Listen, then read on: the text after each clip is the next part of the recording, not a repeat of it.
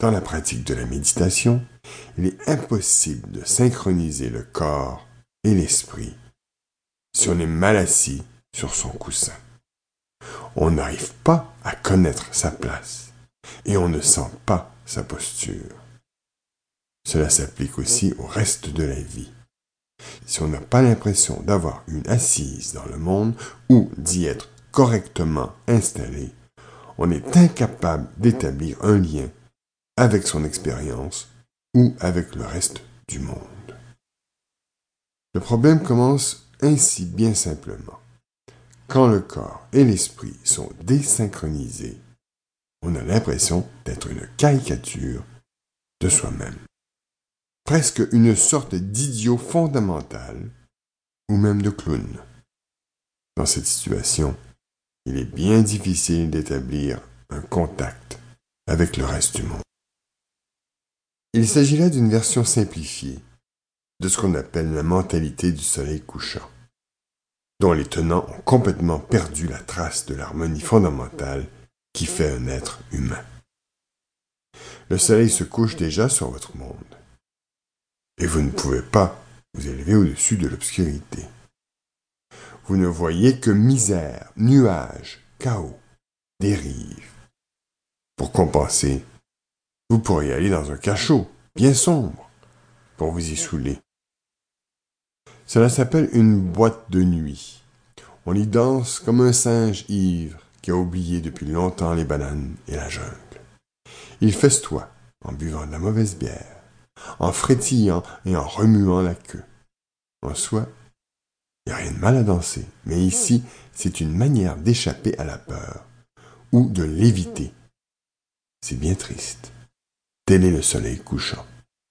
C'est un cul-de-sac, une impasse. Par contre, le soleil du Grand Est, c'est le soleil qui s'est pleinement levé dans votre vie, celui qui réveille, le soleil de la dignité humaine. Il est grand parce qu'il représente la dignité et les qualités d'ouverture et de douceur.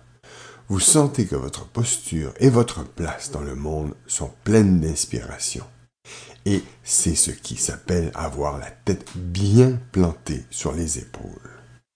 Il est à l'est, parce que vous souriez. L'Est, c'est l'idée de l'aube. La première chose que vous faites le matin en regardant dehors, c'est voir la lumière qui vient de l'Est. L'Est, c'est le sourire que vous avez au réveil. Le soleil est sur le point de se lever. L'air frais arrive avec l'aube. Donc le soleil est de l'Est. Et il est grand. Il s'agit du soleil qui rayonne pleinement dans le ciel vers 10 heures du matin.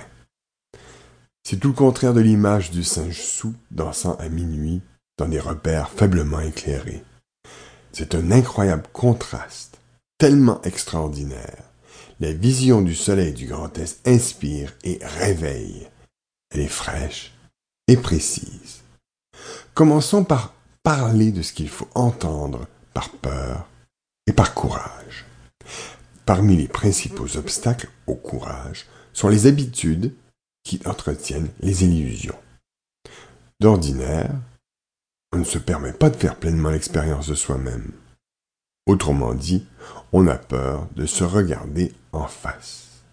Beaucoup cherchent une voie spirituelle dans laquelle ils n'auraient pas besoin de se regarder en face pour se libérer, pour se libérer d'eux-mêmes en fait.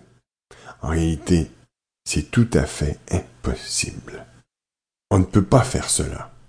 L'honnêteté envers soi-même est indispensable. Il faut regarder sa peur en face, l'examiner, l'étudier, travailler avec elle, pratiquer la méditation avec elle.